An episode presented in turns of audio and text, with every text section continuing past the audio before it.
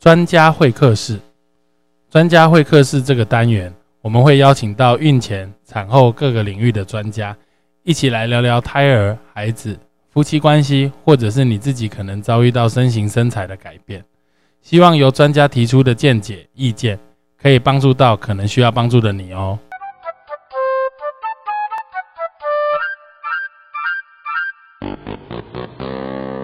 Hello，大家好，欢迎再次回到成武乐运。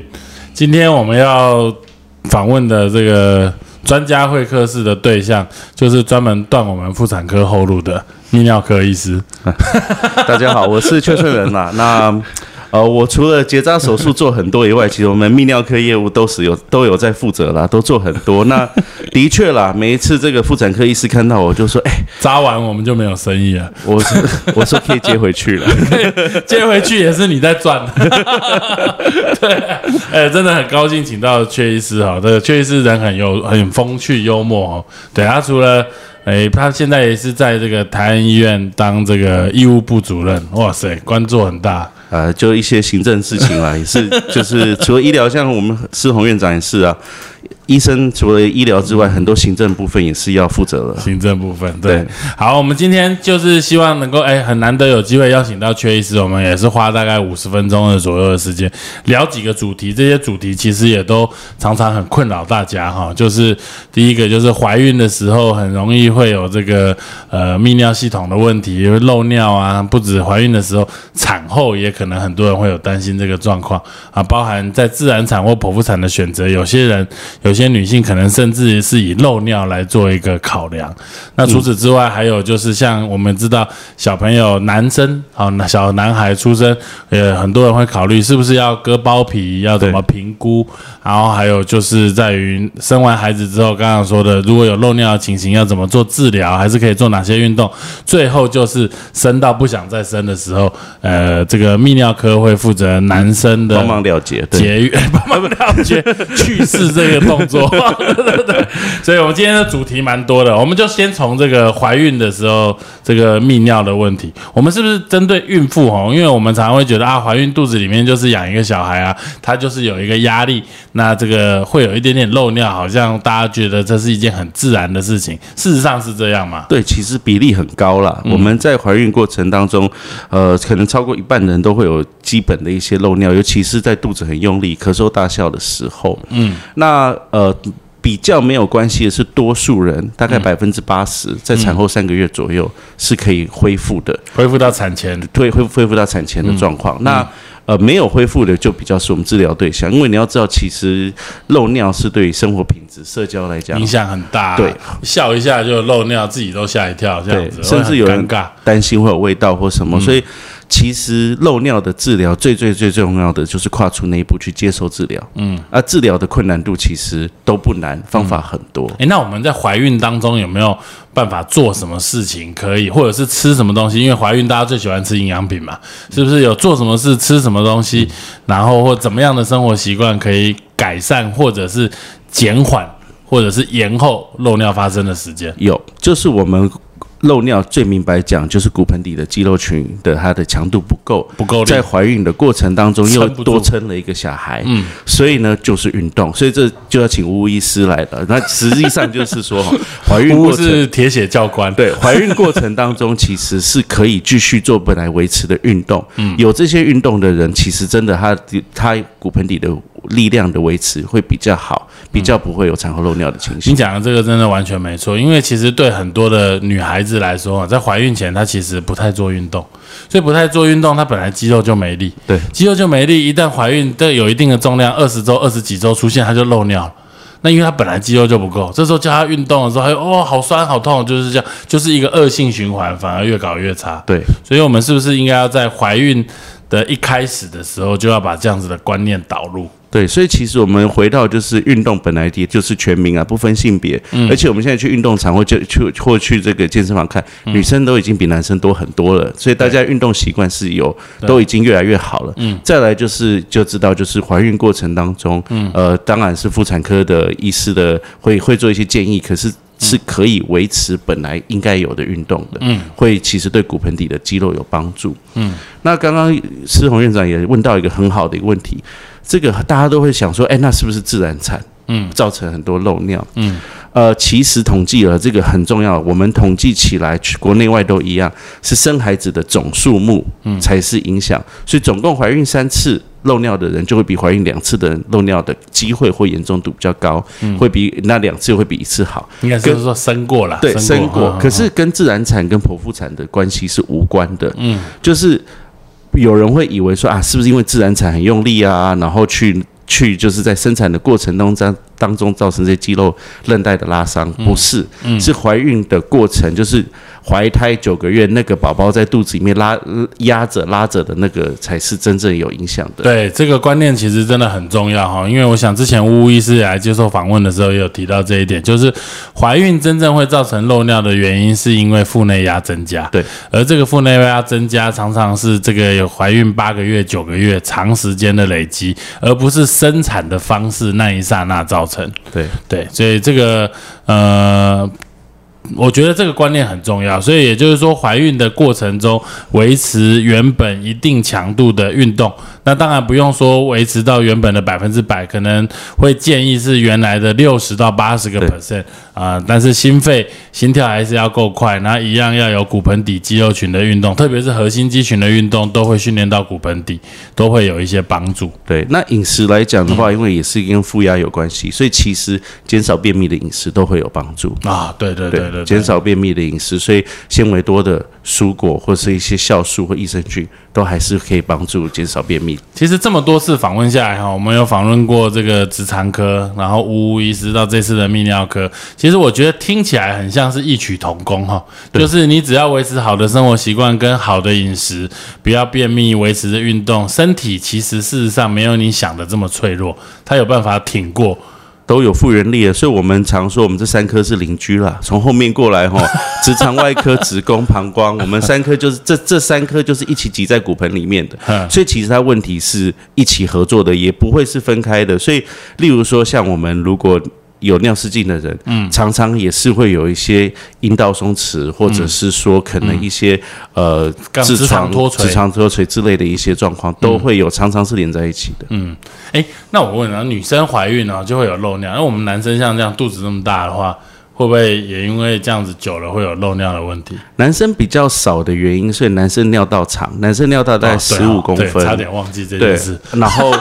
女生尿道是四公分，所以她那个要挡住那个压力的的部分角度不一样，对，差很多。可是有啊，男生也是会有漏尿的情形，那多数是还是跟射物腺肥大、年纪再大比较有关系。哦，OK OK，所以毕竟就是在这刚刚说的这三个是邻居科，但是就是泌尿系统上面来说，男女差异比较大。对。对，不然就是以以肛门或直肠这一块会产生便秘的原因也是一样，负压增加嘛。对，容易会有这样。那到底很多很多妈妈就是说啊，我怀孕当中是我要做这个，很多人就是说，呃，我要吃蔓越莓。这个蔓越莓跟泌尿道感染这两件事情，好像大家都会很直觉的把它绑在一起，到底有没有用？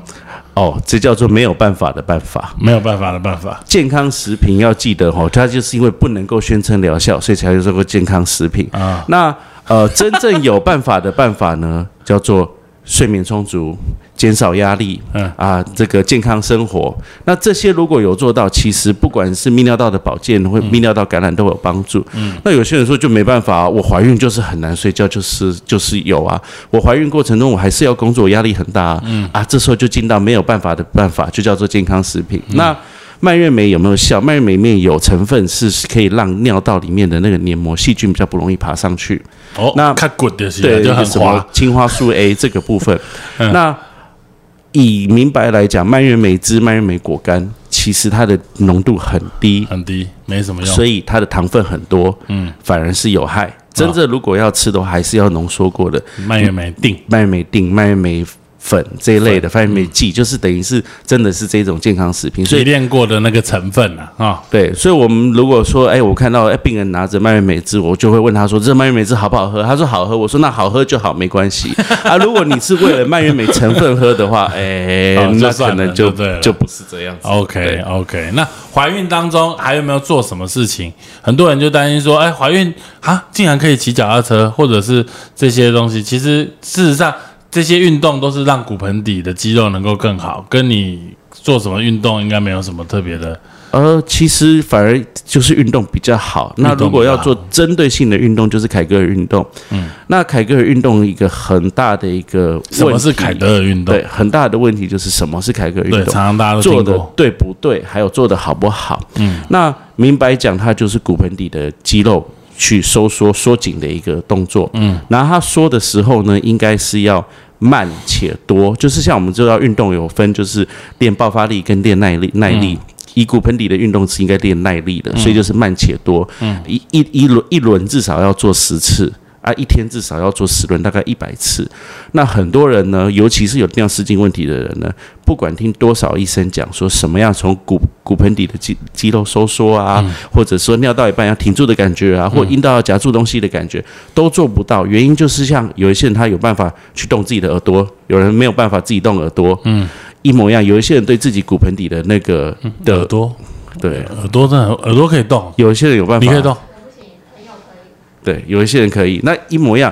我们其实有发现，好像不能动。骨盆底的肌肉控制越差的人，其实他因为自己越难控制自己骨盆底运动，所以他就越会容易尿失禁、哎，我一直以为凯格尔运动是夹屁股，是吗？是夹屁股、夹阴，道，夹阴道，对，不是那个捡大便的那种力量叫凯格尔，差不多。差不多嘛，对啊可。是没有，因为呃，你是男生，你不会知道，但是一样的。其实女生可以说只夹阴道那边的力气，不夹肛门那边的力气。啊那真的假的？可以啊，可以，可以，可以所以凯格尔运动是夹阴道，真的是这样讲。是我我没有，但我知道。天哪，好难意会哦。那这就是为什么有一些辅助性的治疗，就是像我们、呃叫做电刺激，或者是说磁波椅、哦，对，对讲到治疗，对对，那怎么办？嗯这种治疗呢，它是就是例如说以电刺激来讲，是一个小的一个电刺激探头放到阴道里面，那会放电。嗯，它放电的时候就会刺激骨盆底的肌肉收缩，嗯，那就好像那个我们有做那个筋皮电刺激一样，就是被电到那肌肉哦就会收缩，就会缩得很紧很强。嗯，很多女生是做了这些电刺激之后才知道那个她说是哦这个感感觉。觉，然后回家就去模拟那个机器去电它的时候的感觉哦，哎，这也是一个蛮好的方法。才可以学会怎么做凯格尔运动。所以因为讲半天没用，不如做给你看。嗯，那磁波椅也一样，磁波椅跟电刺激是一模一样原理的东西，不一样是嗯。电刺激终究是一个小的仪器，要放到阴道里面，可能会觉得不舒服啊，或害羞，或者有一些可能阴道口比较紧之类的，就容易不舒服。嗯，那磁波椅呢，它是利用就是呃，好像我们都开玩笑说坐在坐在那个磁波炉上面，那个电 电磁炉上面，嗯。它是用感应线圈的方式，一样，所以不用脱裤子，嗯，然后直接就坐在椅子上面，那下面的电的那个特斯拉线圈的电感应之后呢，就会刺激上面的那个肌肉收缩，嗯，那很多人一样，就是做了磁波仪回去。再回去练习凯格尔运动的时候，他就知道自己在干嘛，不而不是乱夹一通。哦，所以你这个概念其实很很不错，就是我们以前在门诊常常会为教大家做凯格尔，其实我说老实话，我也不知道什么是那种感觉，因为我的我有我体会的感觉跟你体会的对，感男生是觉不一样。用提肛的感觉，对，因为我们大概就只能提肛。对你刚刚跟我说可以说阴道不男生是说肛门，提睾我真的的感觉，应该是男生是提睾提睾的感觉。对，就是缩进去，对对对对，我看到了。就知道对，很难呢、这真的是。不过你刚刚说如果有机器或者是有这个东西让大家去啊哦，这所以很多人甚至是不用做持续性疗程，因为这个疗一般疗程都可能一周一次做六次啊或什么，但有一些人他做体验的疗程就会有效，因为他去体验过之后，他回家去模仿。那可能哎，或隔一个月再回来做一次，感感觉忘掉，就跟运动教练一样的你这样。讲的实在很有道理，因为我们现在诊所有在发那个机动椅的体验券，都没回来了是不是我在想说，不是我在想说，到底谁会没事去做？诶，你这样讲，我就会很鼓励我的生生完的产妇去做一下，因为你做一次，你就知道什么是凯格尔运动的感觉。基本上它就是一个被动式的凯格尔就是被动动式的凯格尔运动。哦，OK OK，那这样子，我以后我就会更努力去去让大家去 push 大家去去尝试，因为你有一旦有了那个感觉，你就会抓住，你自己就可以练习。对，而且有提到就是会有尿失禁的人，很多是真的就不太会用那些肌肉的，所以有一些女生她不用去做做这个磁波仪，不用不用去做机动仪，她就已经是下下叫，就是凯格尔做的非常好的。嗯。那这种人本身就本来就比较不容易尿失禁。诶，那我讲一个稍微有一点不知道人家会觉得我不正经的问题，就是说，如果你摆一个什么东西在阴道里面，你想办法把它夹住，这样子是不是也是？有效，有效，甚至于我们那叫生理回馈。嗯，它还有一种呢，呃，这是真的有的东西，所以不可以告我。它有一种呢，跟你聊着聊着就会歪掉。生理回馈的意思就是做对有奖品的意思啦。嗯，好，那它的意思就是一个一个东西呢 放到阴道里面呢，然后去夹，那个夹的力道如果够对的时候，它就震动两下。真的有这种东西吗？真的有这种东西，哇塞，卖国外卖的很好，真的夹住之后，那个力道有夹对之后呢，给你奖励就是震动两下，然后你再再夹一次，又夹对，又有奖励，又震动两下，哎，这时候。有些人人家做的就蛮勤快的，这一集歪掉了。OK OK，所以你看，表示大家用这种方式，不管是这种设备的回馈，或者是你刚刚说电刺机、呃磁波椅这些东西，都是让大家能够抓到凯格尔运动的感觉。对啊，确实，然后可以达到治疗的效果。对。那一般大家我们都说凯格尔运动，那这样子到底话要做到多久会有感觉，或者是说真正能够改善，需要做这样子的运动要多久的时间？一般来讲，我们给他一个感觉就是抓一天一百次，大概四个月才会有效果。天哪，一天一百四个月，四个月都怀孕了。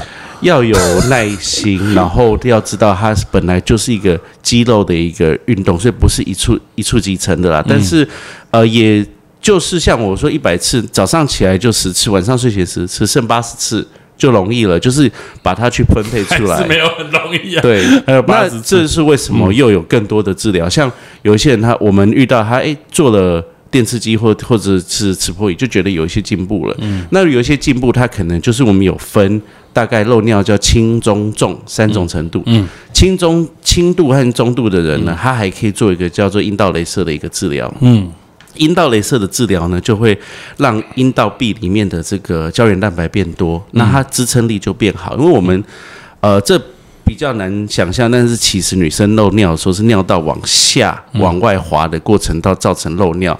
那如果下面的这个阴道呢，比较比较有支撑力的时候，就可以预防和治疗漏漏尿的效果。所以其实你说阴道壁镭射，其实就是烫小卷的概念嘛，对不对？对就是烫把它变的让它卷起来一对点点。，把它变有支撑力一些，那阴道壁变厚。那呃重度的这时候呢，这么间接的就没有效，那就这时候就会做一些像悬吊手术的部分。嗯，那悬吊手术其实是发展很多年，那算很成型的手术。嗯，可是我们真的是把它放在最后一线，因为它终究还是是有一个外来物在身体里里面。嗯，但是真正需要的人，我。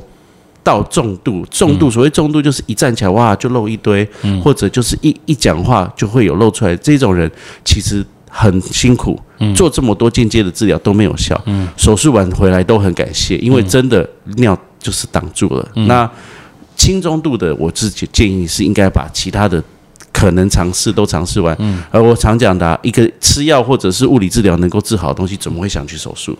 哎，可是既然手术这么有用，而且你刚刚说凯格尔要花四个月，那你去做镭射什么，可能都要花一段时间。为什么没有这种我们用这种立竿见影的方法不是很好吗？为什么不把手术摆在最前面？嗯，主要还是手术一样，还是有疼痛，嗯，然后手术还是会有一些呃基本的手术风险，一些出血感染什么的，所以风险考量还是会把手术放后面因为。我们常常会听过听过，因为其实说老实话，在台湾接受手术的人，呃，再回来生产的比例很低。对，但是做完这个手术，到底能不能自然产？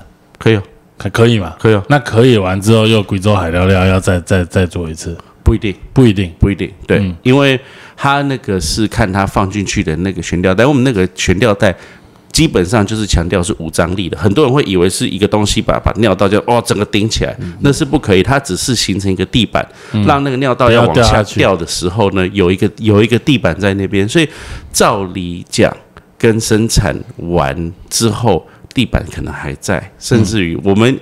说实话，像呃，施宏院长接生这么多人，也都没有太多经验，我们也不太确定说这要仔仔细去查了，我们也不太确定说手术完又生产之后的状况是什么。其实这个就是有一个泌尿泌尿科的检查，叫做尿路动力学检查。对其实我们的尿道的位置跟形态，在没有尿尿的时候跟有尿尿的时候，它其实是一点有一点动态的变化。对所以刚刚说我们放这些呃所谓悬吊手术，其实不是把它吊起来，而是做一个地板，让它在尿尿的时候，我们的尿道下面有一个支撑，不要让尿道掉下去，反而容易露出来，或者是讲话笑的时候产生这种呃浮动对浮动的变化。所以这个观念上面来说，其实有时候我们听起来好像哎尿道悬吊手术，以为是做一个吊床吊起来，其实不是。只是打个地板而已，对，对对对，你真的把它吊起来之后，你就会尿不出来了完。全正确。对，那为我们什么时间点会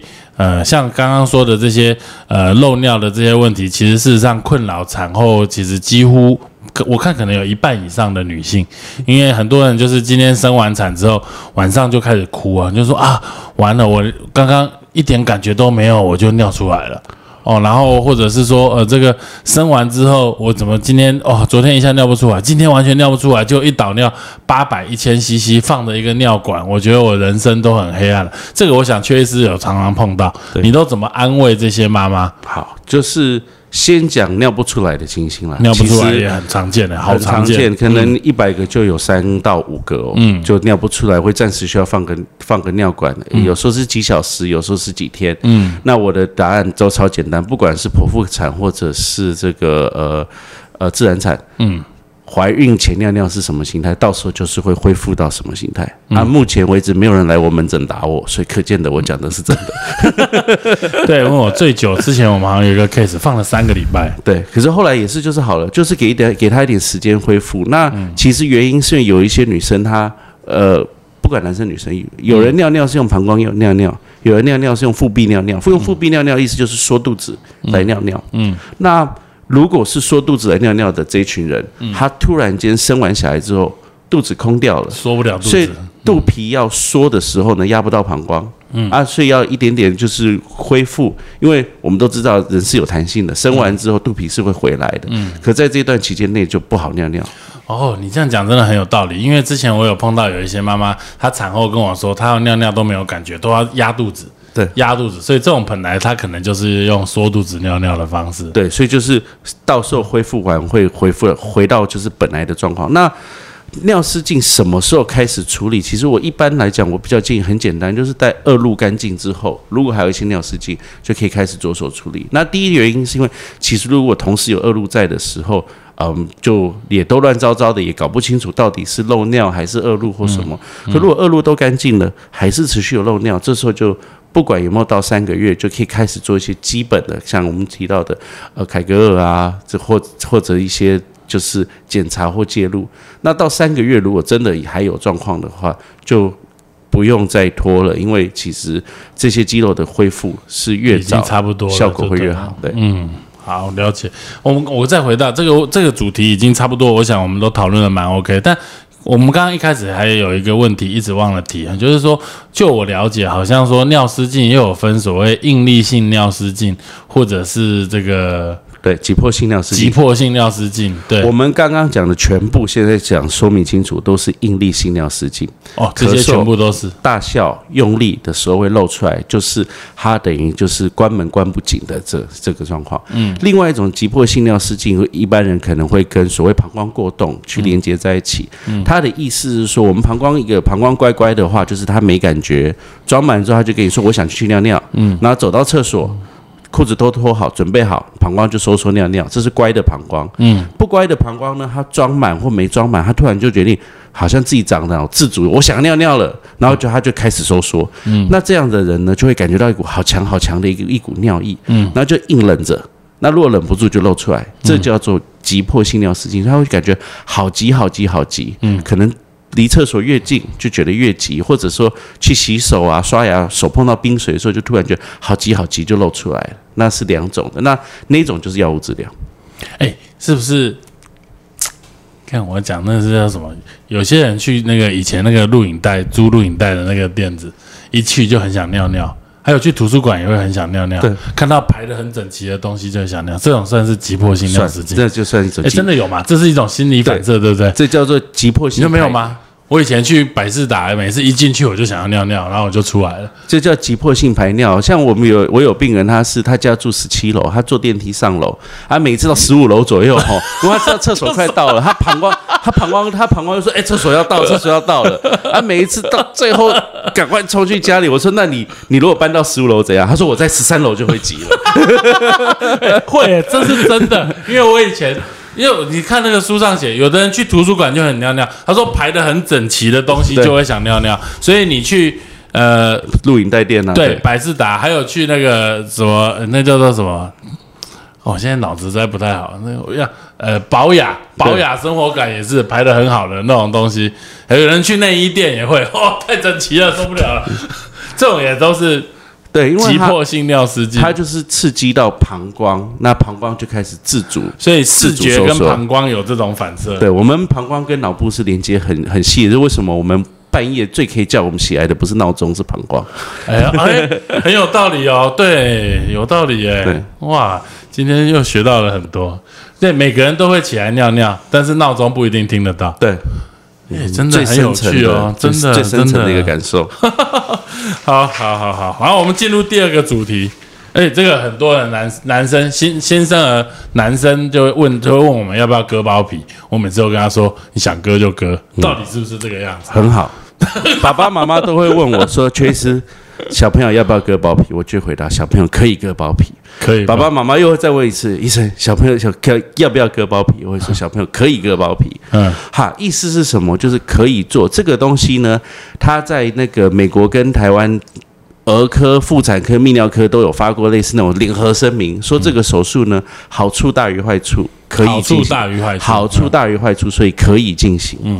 那至于决定要不要进行，真的就是爸爸妈妈自己决定就可以了。嗯，不是说医生不想负责，是因为一个东西如果坏处大于好处，我会叫他不准进行。嗯这东西有害，不可以做它。嗯，新生儿包皮手术是有帮助的，所以是可以做。那医生有没有推荐要做呢？其实是真的都可以。那待会会讲为什么叫做 都可以。讲废话，医生。对，因为呢。杂音会很多，什么叫做杂音会很多？嗯，割了旁边就会有哪一个亲戚、哪一个邻居说割了有什么问题？嗯，不割呢，又会有哪一个朋友或哪一个朋友的朋友又说你现在没有割吼，长大就会后悔。嗯，那我讲真的是这样，我废话都讲完，我就起来讲实话了。好听，如果要割，我最建议就是新生儿一出生就割，因为他疼痛大概是不到一天。你怎么知道是他痛但他说不出来？很好，这个有研究的，有这有研究的。怎么研究呢？新生儿要看他痛了，连看表情都不准，看他吃饭专不专心。嗯，所以就是他们在新生儿在吃奶、割完包皮的的小朋友，嗯，他吃奶的情形，在手术完的二十四小时，跟没有吃奶的的的小朋友比呢，是真的感觉有比较分心一点。可是从手术完满二十四小时开始呢，他的吃奶状况就回到跟他的同才一样。就是同班同学一样，嗯，所以就觉得手手术的疼痛大概在一天以内。哦，对，这真的有这个研究。对对对对，我们是，我们表情不是很震惊，看起来很虎烂，可是我们认认真读书的。OK OK OK，好好好，缺医师是台大医学系毕业的，我们要相信他。这。因为真的，他我们也当时也觉得说，哎，怎么知道小朋友痛不痛？后来跑去看人家小儿科做这一类的研究，是真的很聪明了。就是他的他观察的点是小朋友吃饭的一个的吃饭的一个情形，就知道有没有别的事让他分心。嗯，所以因为痛所以不吃这样，但二十四小时内有，二十四小时之后就没有，就恢复了。对，那呃，如果不如果割了，如果先说什么小孩不能割包皮，嗯，不能割包皮的小朋友呢，叫做。禁忌症，那就是体重过轻，大概出生体重小于两千克的，那等等大一点再割。嗯，如果有阴茎的呃先天性一些异常，例如说阴茎过小，或者是说尿道下裂，这都是属于罕见，可是手术前医生都会检查。嗯，那这这个都。不能割，因为那包皮以后都有用的，要拿来去做一些修补或干嘛的。嗯，那还有一种呢，是有凝血性疾病的，嗯。已经像我们产前检查做的很仔细，大概都会知道，已经知道有担心血友病，嗯，或者是说出生之后呢，发现小朋友在做理学检查的时候，身体有很多不明淤青的，嗯，对，那会担心这种，哎，如果割了会不好止血，这种是不准割的，嗯，剩下就是可以割，那可以割的呢，就是。因为说小朋友出生的时候都叫做有这个呃先天性婴儿性的一个自然包茎，嗯，那都有，那所以每一个小朋友都是包茎，都可以在那时候割。对，那我先聊，先问一个基最基本的问题，就是很多人就是哎怀男生就会开始听到要不要割包皮这件事，到底割包皮是要预防什么事情？好，割包皮来讲的话呢，它其实最预防的还是。包皮龟头炎，嗯，它对于就是男生包皮龟头炎，还有它的清洁、泌尿道感染，通通都有减少的效果，嗯，那呃这一种来讲，尤其可能家里如果有养小男生，然后没有割包皮，就知道那个他们小男生哦，去叫他尿尿，他推开尿，他什么清洁都不会做好哦，就会臭臭痒痒，你就会看他没割包皮的小朋友，就是整天手就在那抓那边，就觉就觉得很难看，嗯，对，那。这种就是应该要把它清洁弄好。那还有一个来讲的话，在工位的角度，可是在个人的角度，我没有觉得特别。就是说，割包皮对于团体来讲，一些性行为的一些疾病、疾病、传染疾病，包含子宫颈癌、包含这个 HIV，通通都有帮助。可是那是从呃工位面，从个人面来讲，这都不是有意义的。因为个人面来讲，应该要做的是安全性行为。嗯，OK。好，那我我们听说现在割包皮的手术其实很进步，好像有一个大小套环，什么转一下，它就皮会像是有刀子出来割一圈。到底割包皮手术是怎么做？因为我想割包皮手术都是在婴儿室进行，很少会邀请爸妈一起参与，看他小孩子被割包皮，这个大家大概都于心不忍看了。对，所以可不可以请阙医师用很生动的描述，怎么到底怎么割包皮？会不会一割就太短？好，其实怎么割呢？完完完全正确，它是一个专用的新生儿的一个那个包皮的一个那个的一个转环。那它是夹上去之后呢，皮就自己被夹掉了。嗯，自己被夹掉之后，夹住的地方呢，它顺便会有个压力，我们会压六十到一百二十秒。嗯，那它就就。压住了之后呢，顺便止血，顺便止血。那新生儿愈合能力很好，所以我们贴个弹性绷带就可以，所以不用缝合。手术时间大概五分钟而已，不到五分钟。其实上次因为那跟小朋友鸡鸡的尺寸会不会有关系？就一压就就龟头掉下来。有我们其实有，真的假的？太恐怖了吧？有跟尺寸有关系，没有龟头掉下来。对对对对对对，太恐怖！我一次回答一个问题。其实这是这样子，因为现在是用这种压的，只有压那个皮，反而是保护龟头。就是呃，如果是一些比较传统，这早就没有的，是还要再用刀片去割的。嗯，会担心说那个刀片会，就是小朋友在那边，你就是不想要刀片靠近他，嗯，所以特别用这种转环的部分，就是这个手术过程当中是完全不上手术刀的。嗯，对，所以它是确保是保护龟头的。嗯，对。那这个大小来讲，其实婴儿式的那个的。它的那个套组是有分不同的 size 的，有有大中小，但我们不会跟爸爸妈妈讲是什么 size。我们这么小不要比较啦，但医师会选择。你是用大的哦？以为我要讲什么？看着看到爸爸就讲，嗯，爸爸不错。对对对对，嗯，对啊？那呃，其实再来的话，吼，包皮手术，哎，讲到这个，我又又有点歪掉。那时候我听你好像讲过，说小时候大就是大。其实对，所以因为他他跟 他跟那个大小其实最主要还是海绵体，那这也是顺便说明，呃，海绵体的部分呢，跟外面皮来讲其实关联不大，所以不会有什么包皮过短的问题。嗯，是当下如果没有没没办法愈合，那很罕见少一千一千五百分之一，那个皮真的拿太多的话，哦，可能要做一些补皮或什么的动作。但是可是真的有需要补皮吗？我我从来没遇过对，依我的想法就是说，像我们的肚皮，从来怀孕的过程中，没双胞胎也不会有人肚皮过过过紧或过薄，需要补皮这个问题。我最常跟病人去举例的例子就是肚皮，对，我不会。爸爸妈妈都会问我说：“诶，那皮会不会割太多，影响将来发育？”我就说：“你从来不会听我跟别人讲说啊，放心，我今天肚皮已经紧绷了，所以我再也不会变胖了。”嗯，我今天只要皮这个东西，它只要有张力，张力只要有张力，皮就会长。拉。嗯所以它包皮在愈合之后，它以后阴茎在发育的时候，它什么有勃起啊或干嘛，说每一次一点张力，一点张力，那皮就会继续变长，继续变长。嗯，所以反而小时候割包皮的，它那个皮以后长大会比较好看。因为那个皮会刚刚好，就是它勃起的时候的长度。嗯，那如果是成年人割包皮的话，它的那个皮的长度是由泌尿科医师去计算，它预留足够的皮，让它勃起刚刚好。嗯，那如果真的留太多了，就会有一些反折的现象。哦，就是那个阴茎会弯曲就对了，就反折是呃，不是，是皮会太多，那个阴茎弯曲也那跟皮太多就是割包皮啦。可是割过了，还要再割一次，说啊医生割太少了，再割一次，对对对，有可能嘛？照理说是有有这个风险。对对对对，有这个风险，婴儿就比较没有这个风险。嗯，那阴茎弯曲跟皮无关，阴茎弯曲是里面海绵体不不明原因的长疤，所以是海绵体弯掉了，跟皮无关。哦，所以要把那个皮那个 scar release 对，就把海绵体里面的一些疤痕去把它哇，这其实隔行如隔山呢，这真的是一听起来就很多很有趣的东西。那所以就是刚刚刚回到刚刚我们讲这个割包皮的重点，就是爸爸妈妈如果有想割，那是可以割的。对，而且要割就早点割，因为小朋友痛的情形就会最短。嗯，其实各年纪的宝宝，大人小孩，一岁、两岁、三岁、四岁、五岁到十岁，我都。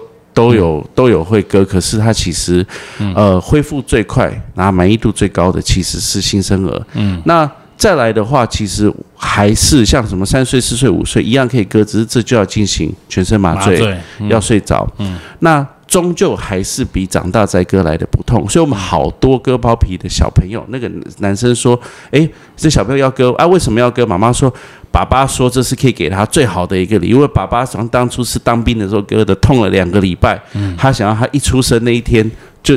第一出生第二天就帮他处理掉，嗯，那很多都是爸爸当年有割包皮很痛的经验之后，就觉得，诶，既然要割，我爸爸割了，那我小孩既然很可能也会割，不如新生儿的时候就赶快割掉，对。OK，好，了解。最后我们要想要谈到就是这个关于男性结扎，因为我们现在断断续续都是会碰到这个生过两个孩子啊，或者是三个，或者是他生一个之后，他就希望呃，就我们就指这个我他的生育的这个目的或者所谓的责任已经达到，那就会碰到到底是该男生结扎还是女生结扎，还是放避孕器，还是吃避孕药？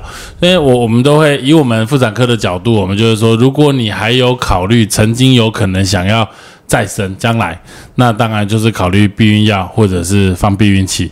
但如果说一旦做这个所谓男性或女性的绝结扎，基本上就是绝育了啦，哈。对但但是绝育也没有那么恐怖啦。现在这个社会这么进步，你一样可以借由取卵或者是所谓取精的动作，然后用试管婴儿的方式达到同样生育的目的。那结扎在男生的这一块来说，我觉得好像在坊间的观念会认为，好像诶，男生结扎好像会影响性功能，或者是怎么样，或者是很难想象说，诶，结扎是把输精管绑起来，那我是不是再也没办法射精了？好，这个问题，其实结扎一定不影响性功能啦。为什么会这样讲？哈，我们呃泌尿科医师，像我自己，我两个儿子之后，我就就就结扎了。如果会影响性功能，你不会看到任何泌尿科医师愿意接受这个手术。所以不管对男性荷尔蒙或性功能，它是完全没有影响的。嗯，那再来的话呢，实际上我们的精液里面精虫只有占百分之二到五的体积。所以结扎完射精量真的会减少，可只有百减少大概百分之二到五左右，所以自己不会有明显感觉。嗯，那射出射精的感觉是靠尿道收缩所以射精的感受跟力道，对，嗯尿道射护腺夹紧，尿道收缩产生射精的感受跟力道。嗯，所以在结扎后，射精的感觉跟力道是不会改变。所以，呃，我之前都没有这个，是前有一有一次帮诶比较熟的朋友去做结扎手术的时候，他就突然问我，他说都我都全部讲完结释完之后，他我说诶，确实我有个问题，我不知道该不该问。我说你就问吧。他说那这样以后射精还是会有舒服的感觉吗？那这我想可能很多人大家都对很多人还是会不敢问我，会有这个疑虑我就因为这好朋友他才问，我就在这边跟大家说明，射精的感觉和所谓的爽度是不会受到改变的。嗯对对，那他其实在刚就是所谓永久节的避孕方式，嗯是对最推荐的。比那个女生来讲的话，嗯因为女生的输精管，呃，输卵管输不好，女生的输卵管呢其实比较深，男生的输精管其实只要从阴囊中间一个零点五公分一个洞，零点五公分的小洞，嗯，就可以做两侧的截断。嗯，所以如果是夫妻之间谁要做，当然是先生做。嗯 OK，那结扎其实这个很多人在大家都有养宠物的经验。养宠物的时候，那个猫狗去结扎，大家就看的就吓得要死。猫狗结扎跟人结扎是不是有不一样？差非常多，这超级重要。这一点好好听一下这。个猫狗结扎跟猫狗结扎呢，其实是直接把性器官打拿掉，就是搞完搞完直接取掉，嗯所以所谓会变胖、个性会变改、会改荷尔蒙温会不一样，嗯是因为它的这个。整个性腺都拿掉了，嗯，那男性结扎以人类来讲的话，我们的结扎手术只是把我们的经路这个精液出来的路把它挡住，睾丸还是会继续产生新的精虫，出不来就在睾丸里面被吸收掉，不会形成慢性的肿胀疼痛。嗯。那睾丸的第二个功能，荷尔蒙形成男性荷尔蒙的部分，因为睾丸的血液循环在这个手术完是不受到任何影响的，所以身体的荷尔蒙。性欲、荷尔蒙、肌肉量都不会受到任何的改变，嗯，所以它像如果是过去前前辈会有一些误解，就是比较长辈啊会觉得说，哎，这个会不会造成荷尔蒙的改变？那这边很明白讲，就是绝对不会，因为它是完全跟动物不一样的手术方式。所以其实不管是男性结扎或女性结扎，都是把路截断而已。对因为女性是把输卵管截掉，所以我们的卵巢还在，荷尔蒙还在。男生也是把输精管截掉绑起来，那那这个也不会影响到睾丸分泌的所有的荷尔蒙，对所以原则上应该都没有差别。对那一个结扎手术大概会需要花费多久的时间？实际手术时间大概十五分钟。剩下都是在做心理创伤的抚慰。哎，对对，不是不是，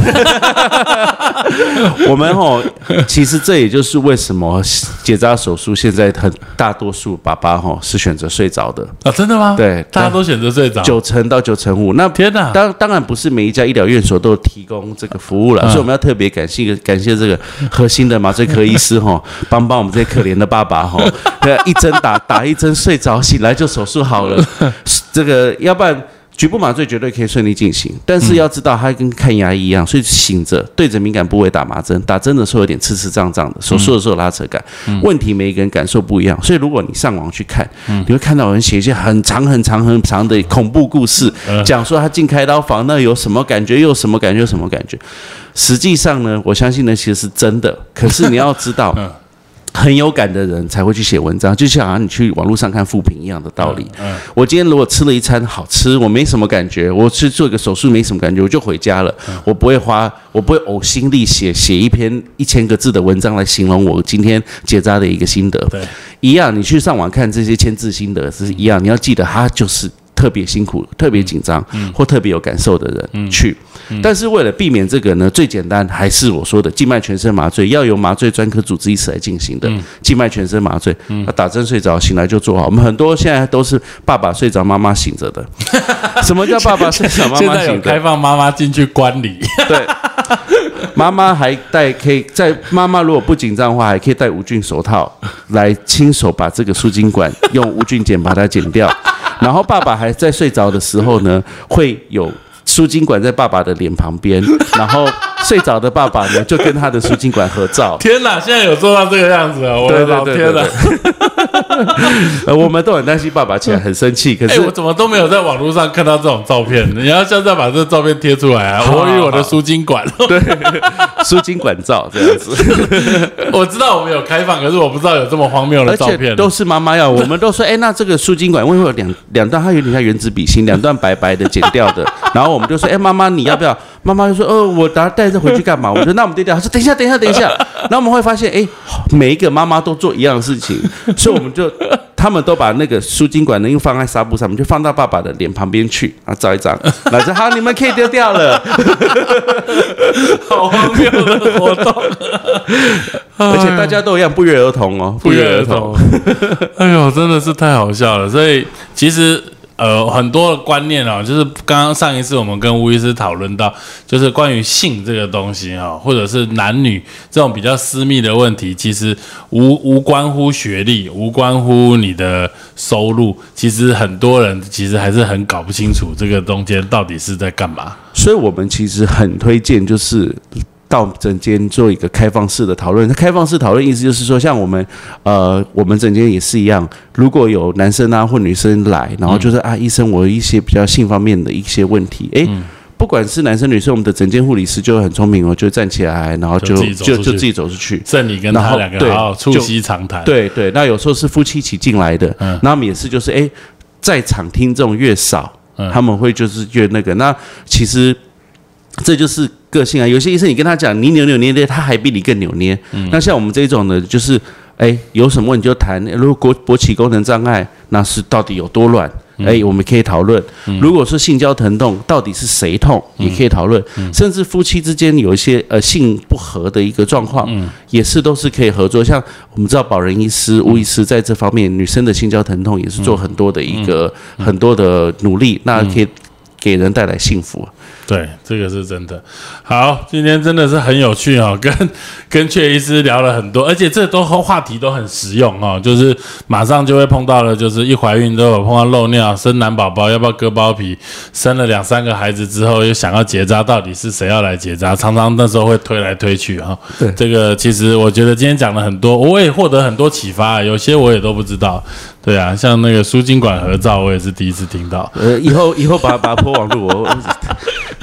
这个好多爸爸都跟他们的输精管睡着的时候合照。对，所以所以呃，今天真的花了大概五十分钟左右的时间跟阙医师讨论这些，也希望这个这一集，我觉得内容是蛮实用的哈，对所有的呃新手爸妈哈，或者是孕妈咪、孕爸爸来说，都会有一定的收获。谢谢，谢谢，感谢，感谢，谢谢。